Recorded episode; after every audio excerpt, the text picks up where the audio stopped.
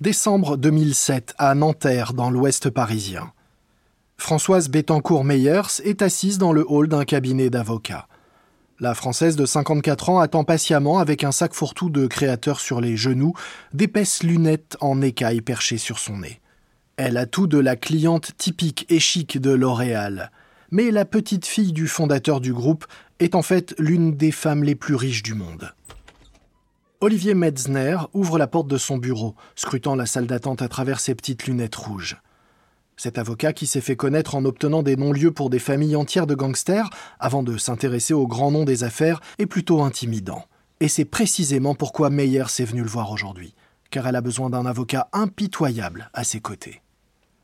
Metzner la jauge et lui fait signe d'entrer dans son bureau. Madame Meyers, entrez. L'avocat prend place derrière son grand bureau en acajou, tandis que Françoise Meyers s'installe sur une chaise. Elle sort un épais dossier de son sac et le pose sur le bureau devant elle. Alors, qu'est-ce qui vous amène ici aujourd'hui, Madame Meyers?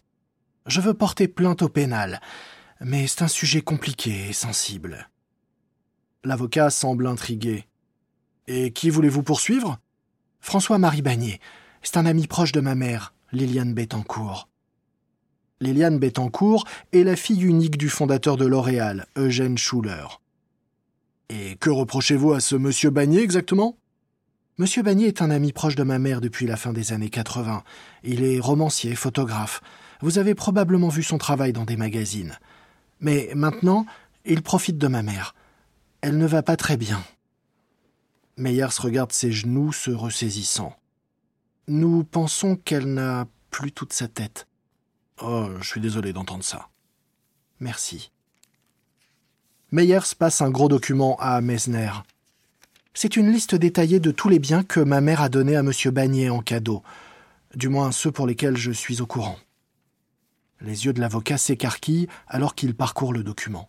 Mais ça représente plus d'un milliard d'euros? Oui, et comme vous pouvez le voir, c'était sous de nombreuses formes espèces, police d'assurance vie, tableaux de Picasso et Matisse. Eh bien, c'est une sacrée liste. Êtes-vous absolument certaine que votre mère n'a pas juste envie de faire plaisir à ce bon ami? Écoutez, je connais assez bien Monsieur Bagné. Croyez-moi, c'est un prédateur. Il insultait mon défunt père. Et aujourd'hui, il accapare ma mère et son temps, et l'isole de sa famille. Récemment, une employée m'a dit qu'elle avait entendu Bagné essayer de convaincre ma mère de l'adopter, légalement. Vous pensez qu'il en veut à sa fortune? Oui, et ma mère est de plus en plus fragile psychologiquement. Je suis vraiment inquiète. Je veux le dénoncer, je veux le poursuivre en justice, et je veux que ma mère soit placée sous tutelle. L'avocat réfléchit. Il feuillette à nouveau le document. Écoutez, j'accepte de m'occuper de votre dossier, mais vous devez vous préparer à un combat long et difficile. C'est-à-dire qu'avec euh, autant d'argent en jeu, je n'ai pas peur de me battre. Il faudra quelques années avant que l'affaire n'arrive finalement devant les tribunaux. Et ce qui est mis en lumière, ce ne sont pas seulement les machinations d'un homme cupide pour capter un héritage, mais des révélations sur des transactions au sein même de l'entreprise qui mettent en jeu l'avenir de L'Oréal.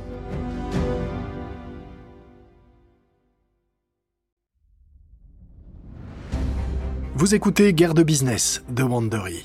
Je suis Lomic Guillaume.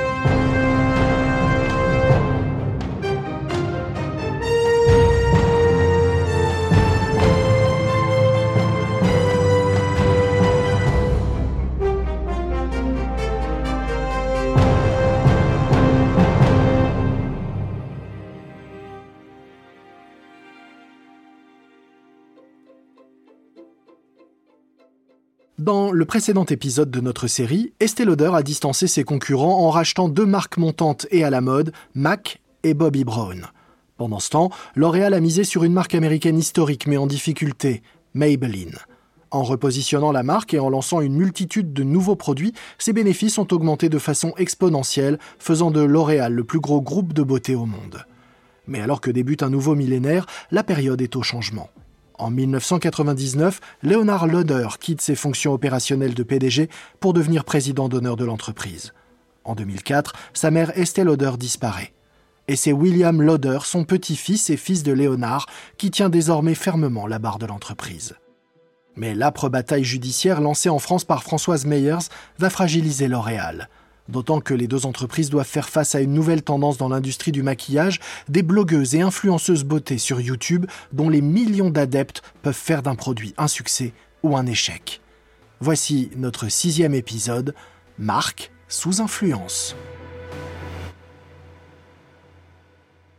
Nous sommes en 2008 au siège social d'Estée Lauder à New York. William Lauder est installé dans l'ancien bureau de son père. L'air de famille est clair, d'autant plus que Léonard apparaît dans l'embrasure de la porte. Tu voulais me voir, fiston? William sourit avec appréhension à son père. Ouais, entre. Léonard entre dans son bureau qui fut le sien pendant de nombreuses années. Il ne se sent pas à sa place de l'autre côté du bureau, mais son nouveau rôle en marge lui convient. Il a l'air heureux, bien reposé.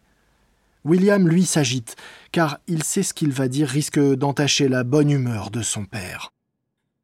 Alors, qu'est-ce que tu voulais me dire? Eh bien, nous avons revu les chiffres pour Prescriptives. Avec la récession actuelle, ils ne sont tout simplement pas bons, papa. Je déteste dire ça, mais je pense que nous devons fermer tous les magasins de la marque. J'espère que tu donneras ta bénédiction. Léonard a l'air triste mais pas surpris. Oh, je savais que ce jour viendrait. Je suis honnêtement surpris que cela ait pris autant de temps, en fait. Alors tu comprends? Je connais pourtant ton attachement à la marque. Non seulement je comprends, mais je me sens aussi responsable de cette situation. J'aurais dû limiter la distribution dès le début. Nous nous sommes trop dispersés. Nous aurions pu éviter cela. Nous continuerons quand même à vendre les produits en ligne. Je pense que ça peut même bien fonctionner comme ça en ligne Ça me fait vraiment bizarre. Cette entreprise a été construite à partir du savoir-faire de ta grand-mère qui maquillait personnellement ses clientes. Et désormais, les gens vont commander des produits sur Internet et se débrouiller tout seuls avec en les recevant. Estée Lauder ferme tous les magasins prescriptifs, mais la marque se vend bien en ligne, grâce à une clientèle fidèle. Pendant ce temps, en France, l'héritière de L'Oréal, Françoise Bettencourt-Meyers, a entamé les poursuites contre François-Marie Bagné. Elle pense que le photographe mondain a abusé de sa mère, Liliane Bettencourt, la poussant à lui offrir des cadeaux somptueux et de l'argent en échange de son amitié. Il n'y aura pas d'arrangement et le procès se précise, jusqu'au jour où tout explose. Mai 2010. Françoise Meyers et son avocat Olivier Metzner sont dans le bureau de ce dernier. Mais cette fois-ci, ils sont en mode crise. Meyers trouve le courage de poser la question qui l'a amené ici aujourd'hui. Alors Vous les avez écoutés? Euh, oui. Il parle d'enregistrements secrets réalisés par le majordome de Liliane Bettencourt, qui a capté les conversations entre Liliane Bettencourt et son ami François-Marie Bagné, ainsi que divers membres du personnel ou de l'entourage de la milliardaire. Et à quel point est-ce grave? Je ne pouvais pas me résoudre à écouter en détail la manipulation de Bagné. Hmm, vous devriez peut-être vous asseoir.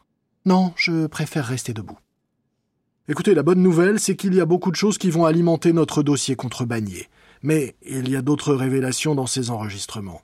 Pour commencer, votre mère y explique qu'elle a apparemment plus de 100 millions de dollars cachés dans des comptes bancaires suisses offshore, sans parler d'une île dans les Seychelles pour lesquelles elle n'a jamais payé d'impôts. Et on y entend son conseiller financier qui lui suggère une quantité de solutions, disons, exotiques pour lui permettre de réduire ses impôts. Oh non. Meyer se laisse tomber sur une chaise, enfouissant sa tête dans ses mains. Le public va nous détester. Nous serons ruinés. L'opinion publique est la dernière de vos préoccupations, croyez-moi. Votre mère fait potentiellement face à de très graves accusations. Dans les enregistrements, on comprend qu'elle aurait aussi secrètement donné 150 000 euros pour financer la campagne électorale de 2007 de Nicolas Sarkozy. C'est 42 fois la limite légale. Nicolas Sarkozy est alors à l'Élysée. L'accusation est très grave. L'avocat et sa cliente restent assis un instant en silence, puis Mesner se penche. Je me dois de vous poser la question. Euh, étiez-vous au courant de ces enregistrements? Ah non, bien sûr que non. Madame Meyers, en êtes-vous absolument certaine? Parce que une source a indiqué que vous pourriez les avoir vous-même commandés. Et je suis sûr que vous comprenez que cela pourrait laisser croire que vous essayez de piéger votre propre famille. L'héritière est prise au dépourvu. Son visage devient blanc. Il y a une trace écrite. Avez-vous ou n'avez-vous pas versé 400 000 euros à Claire Thibault, l'ancienne comptable de votre mère? Oui, mais c'est une affaire personnelle. Lorsqu'elle est venue me voir pour discuter de ses inquiétudes au sujet de Bagné, elle craignait que le fait de prendre la parole lui ferait perdre son emploi. J'ai promis de la protéger. Je lui ai dit que si elle était licenciée, je compléterais son indemnité de départ, c'est tout. Il s'avère qu'elle a été lâchée. Je tenais juste ma parole avec cette somme. Eh bien, ça fait désordre, vraiment. Claire Thibault doit témoigner contre Bagné dans deux mois. Il pourrait vous accuser de subornation de témoin. Et, que va-t-il se passer pour L'Oréal? Ah, ça, je ne sais pas. Avec un peu de chance, les gros titres porteront plus sur Sarkozy que sur votre mère. Mais répondez franchement. Votre famille a-t-elle déjà songé à domicilier L'Oréal hors de France? Parce que je suis sûr que Sarkozy fera tout pour que cela n'arrive pas, étant donné le poids de L'Oréal dans l'économie française. Ma mère a toujours dit que tant qu'elle vivra, L'Oréal restera en France. Oui, mais si elle est déclarée inapte et placée sous tutelle au cours du procès, eh bien, c'est à vous que reviendraient toutes ces actions. Nestlé possède bien un tiers de l'entreprise aujourd'hui, n'est-ce pas? Oui, mais pourquoi est-ce important? Nestlé suisse Et si vous décidez de leur vendre vos actions, alors L'Oréal pourrait bien quitter la France et devenir suisse. Et, qui dit que je ferai une chose pareille? Je veux juste vous préparer à cette hypothèse, Madame Meyers. Évidemment, les médias du monde entier sautent sur cette information. Les enregistrements clandestins du majordome de Liliane Bettencourt et ses allégations d'évasion fiscale et de trafic d'influence donnent une nouvelle dimension à la querelle familiale qui oppose l'héritière de L'Oréal à sa fille. Une querelle qui se retrouve devant la justice aujourd'hui dans ce tribunal. Lindsay Owen Jones, PDG de L'Oréal, se retrouve également emporté par le tourbillon médiatique. Des révélations montrent qu'il a lui aussi accepté des cadeaux privés totalement extravagants de la part de Liliane Bettencourt, d'une valeur de plus de 100 millions d'euros.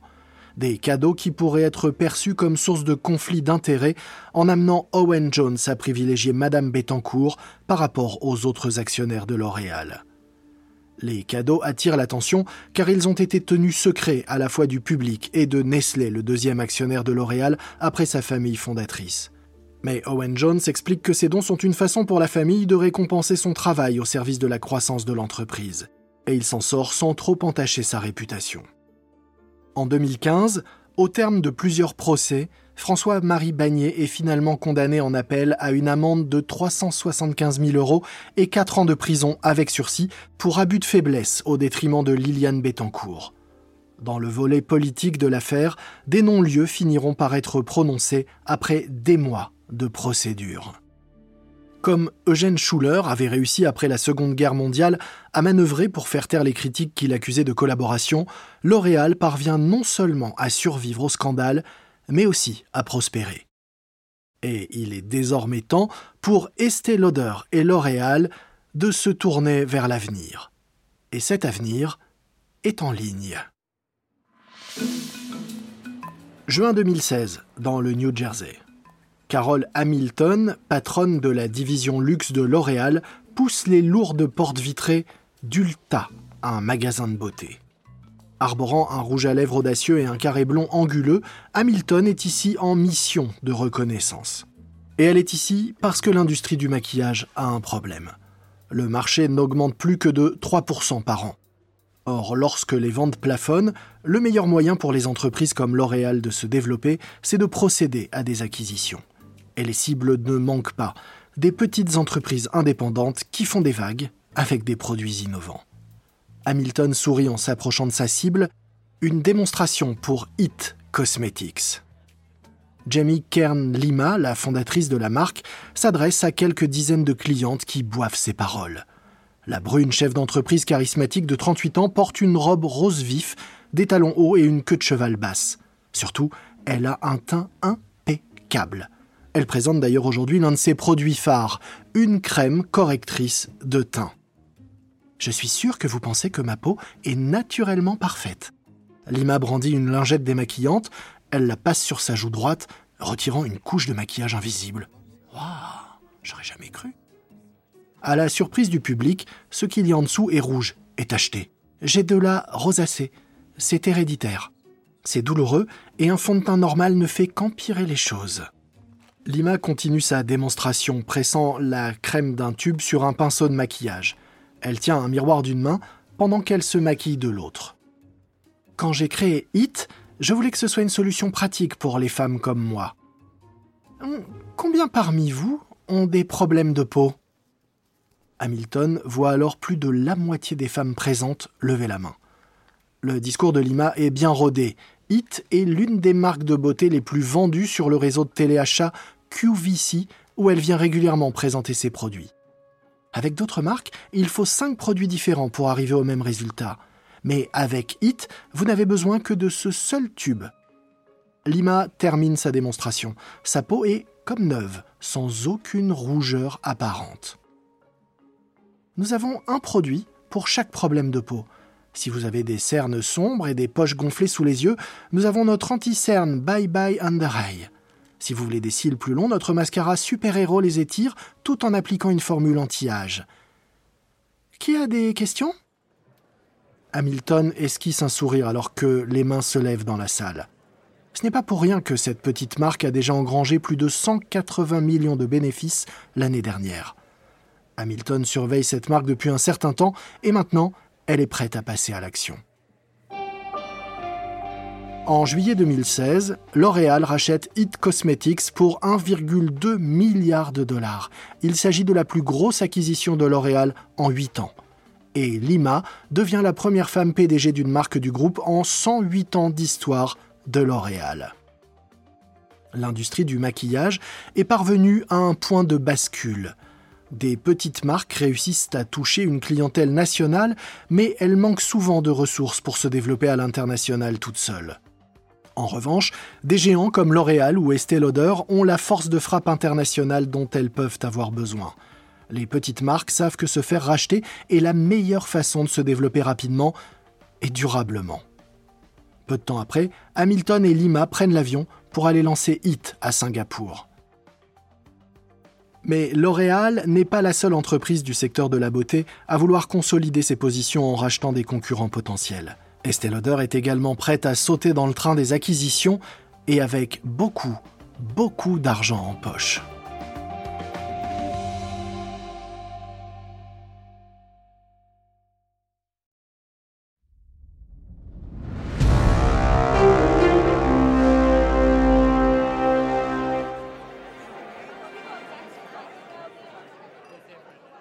Mai 2016 à New York. Jacqueline Hill, une youtubeuse beauté de 25 ans qui a déjà plus de 4 millions d'abonnés, pose à côté d'une pyramide de bouteilles de champagne à l'occasion d'une soirée de lancement haut de gamme. Elle est vêtue d'une robe dorée à manches longues et à col montant, et ses joues scintillent comme des boules disco en or rose. Elle se tient à côté de Bob de Baker, PDG de la société australienne Becca Cosmetics tenant des coupes de mouettes à la main, le public applaudit tandis que Jacqueline prend la parole. Honnêtement, je sais que ça semble ringard et je m'en fiche. Champagne Pop a toujours représenté pour moi plus qu'un enlumineur ou un produit de maquillage. C'est vraiment... Tous sont ici pour fêter le lancement de la ligne de maquillage Champagne Collection, une collaboration entre la youtubeuse et Becca Cosmetics. De Baker et Hill n'arrêtent pas de sourire. Ils savent en effet que dès son lancement, cette nouvelle gamme de maquillage va leur rapporter gros. Il y a un an, Becca a profité du succès de Hill en s'associant pour la première fois avec elle pour lancer le highlighter ou enlumineur de teint Champagne Pop, un produit conçu pour attirer la lumière, rehausser les pommettes et donner à la peau un éclat frais. Lorsque cet enlumineur a été mis en vente chez Sephora, il s'est écoulé à 25 000 unités en seulement 20 minutes. Un succès dû à la mise en avant du produit par Hill auprès de ses fans. La communauté des fans de beauté est en effet l'une des plus importantes et des plus actives sur YouTube. Les jeunes femmes apprécient de voir une personne réelle utiliser un produit et font davantage confiance aux avis de ces influenceuses qu'à la publicité. En 2018, les contenus liés à la beauté enregistrent 169 milliards de vues. Une tendance qui n'a pas échappé à Estée Lauder.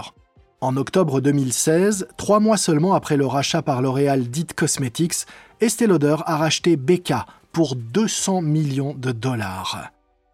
De son côté, L'Oréal commence aussi à collaborer avec des influenceuses beauté en achetant de la publicité sur les chaînes des youtubeuses les plus populaires et en leur envoyant des produits gratuits en échange de critiques filmées.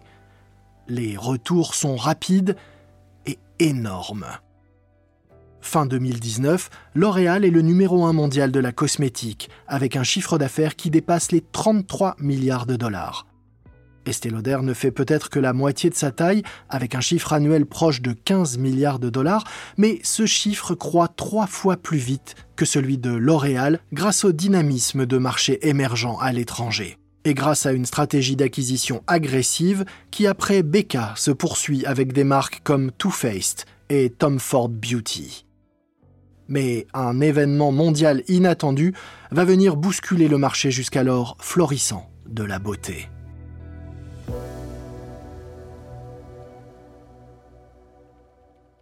Fin mars 2020 à New York. Les bureaux d'Estée Lauder étant fermés en raison de l'épidémie de coronavirus, Léonard Lauder travaille depuis le bureau de son domicile.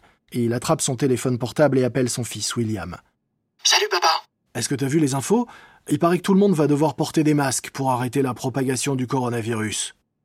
Et toi, tu t'inquiètes des conséquences possibles sur les ventes de maquillage Je pense que tu te souviens que j'ai inventé le modèle de l'indice rouge à lèvres. Selon cette théorie imaginée par Léonard Lauder, les ventes de petits produits de luxe comme le rouge à lèvres augmentent en période de crise économique, remplaçant les achats les plus chers comme les chaussures ou les nouvelles robes. Oui papa, je m'en souviens parfaitement. Eh bien, avec cette crise, ce modèle ne va pas fonctionner. Alors que le Covid-19 ravage le monde, les ventes d'Estée Lauder chutent en effet des deux tiers. L'Oréal enregistre également un recul de ses ventes les fonds de teint et les produits pour les lèvres subissent les pires baisses. Confinées, en télétravail ou cachées derrière un masque, les femmes ne prennent plus la peine de maquiller ce que les autres ne voient pas. Cependant, avec le masque, elles accordent une attention particulière à leurs yeux et à leur peau. Pendant les confinements, de nombreuses clientes s'occupent d'elles et s'offrent des masques apaisants, par exemple. Et grâce à certains nouveaux influenceurs, les hommes apprennent à leur tour à prendre soin de leur peau et à utiliser des produits anti-âge. D'ici 2025, les spécialistes estiment que l'industrie des soins de la peau devrait peser à elle seule 189 milliards de dollars dans le monde. Pour Estée Lauder, qui réalisait près de la moitié de ses ventes avec des produits de soins de la peau avant la pandémie, il y a là l'espoir possible d'un prochain rebond. L'Oréal, de son côté, pense que la technologie peut l'aider à développer son activité.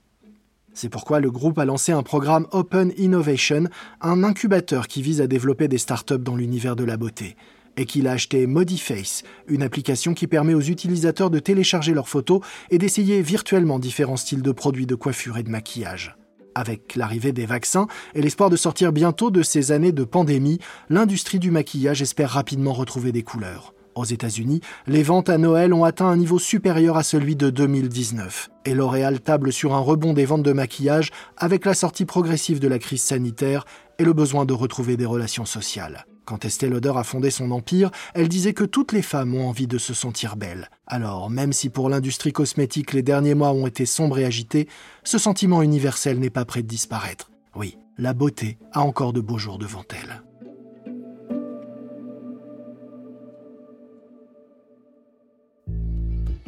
Vous venez d'écouter le sixième et dernier épisode d'Estée Lauder contre L'Oréal de guerre de business de Wondery. Une remarque à propos des dialogues entendus dans cet épisode, il s'agit de reconstitutions, mais celles-ci sont basées sur des recherches sérieuses. Si vous voulez en savoir plus sur l'histoire d'Estée Lauder, nous vous conseillons le livre A Beautiful Life, écrit par ses petites filles et publié aux éditions Assouline. Je suis Lomique Guillot. Ce programme a été enregistré en version originale par David Brown. Erin Conley est l'auteur de cet épisode. Karen Lowe est notre productrice et rédactrice en chef. Produit et monté par Emily Frost. Sound design Kyle Randall. Production déléguée Kate Young. Nos producteurs exécutifs sont Jenny Lower Beckman et Marshall Lewy. Une série créée par Hernan Lopez pour Wandery.